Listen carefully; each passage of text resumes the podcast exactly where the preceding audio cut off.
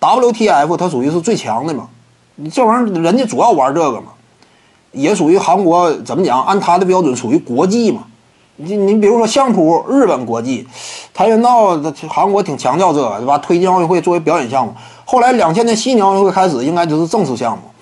你比如说目前啊，就是中国最有实力的女子跆拳道选手，有个叫郑淑英的嘛，可以去了解一下。这个郑淑英也是非常典型，因为一般来讲，就是女子运动员呢，就是如果说个儿特别高的话，你比如说一米八、一米九这个个儿的，怎么讲呢？因为有时候她这个，尤其女性，她有时候也是这样。因为人如果说长得特别大个儿，尤其女性干到一米九这么高，呃，当然这有不同的风采，对不对？有不同的风采。但是怎么讲？呃，郑淑英呢，属于典型的颜值非常高的。就以她的身高标准来看，你看一看郑淑英长什么样，你看一看就就了解，长得非常漂亮。郑淑英，她和这个排球领域当中这个薛明，她和排球领域当中的薛明，他俩属于都是哪种？郑淑英是一米八七左右，这个薛明是一米九，但是他俩别看说个儿这么大，基本都属于就以这个普通人或者说谁的标准来看，都属于美女嘛。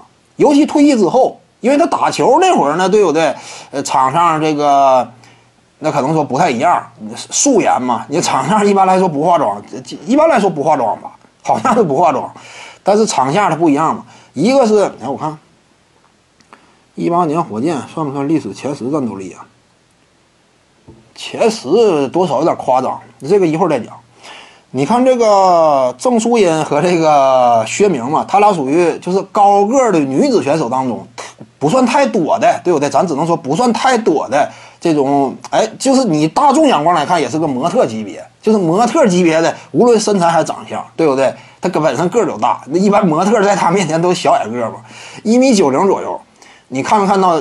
呃，无论是练拳跆拳道啊，还是说打排球，这个都是这样。他俩属于挺挺少见的，他俩比较突出，颜值比较突出。你看这个郑淑英就是嘛，当时在这个英国打这个跆拳道世锦赛。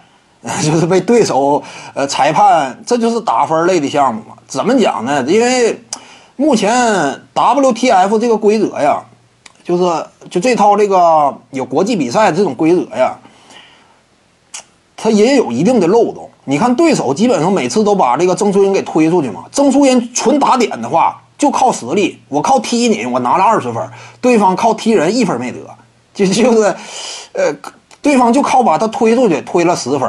而然后呢，还这个有一次误判得了一分，他总共拿了十一分。这个郑淑英是二十比十一，郑淑英就完全就是踢踢他，就是场面上纯压制嘛。但是对方老把他给推出去，后来因为被推出界十次，就是取消资格，就是 你这你算输了。这玩意儿也有一定的怎么讲呢？这也有一定的争议，当时引起了很大争议。啊，这郑淑英当时就哭了嘛。然后等转过年来呢，过了几个月，他俩再度交手，就是一顿暴打，就是赢了之后就怒摔头盔嘛。当时那一幕挺出名，当时挺出名，也是上新闻头条嘛。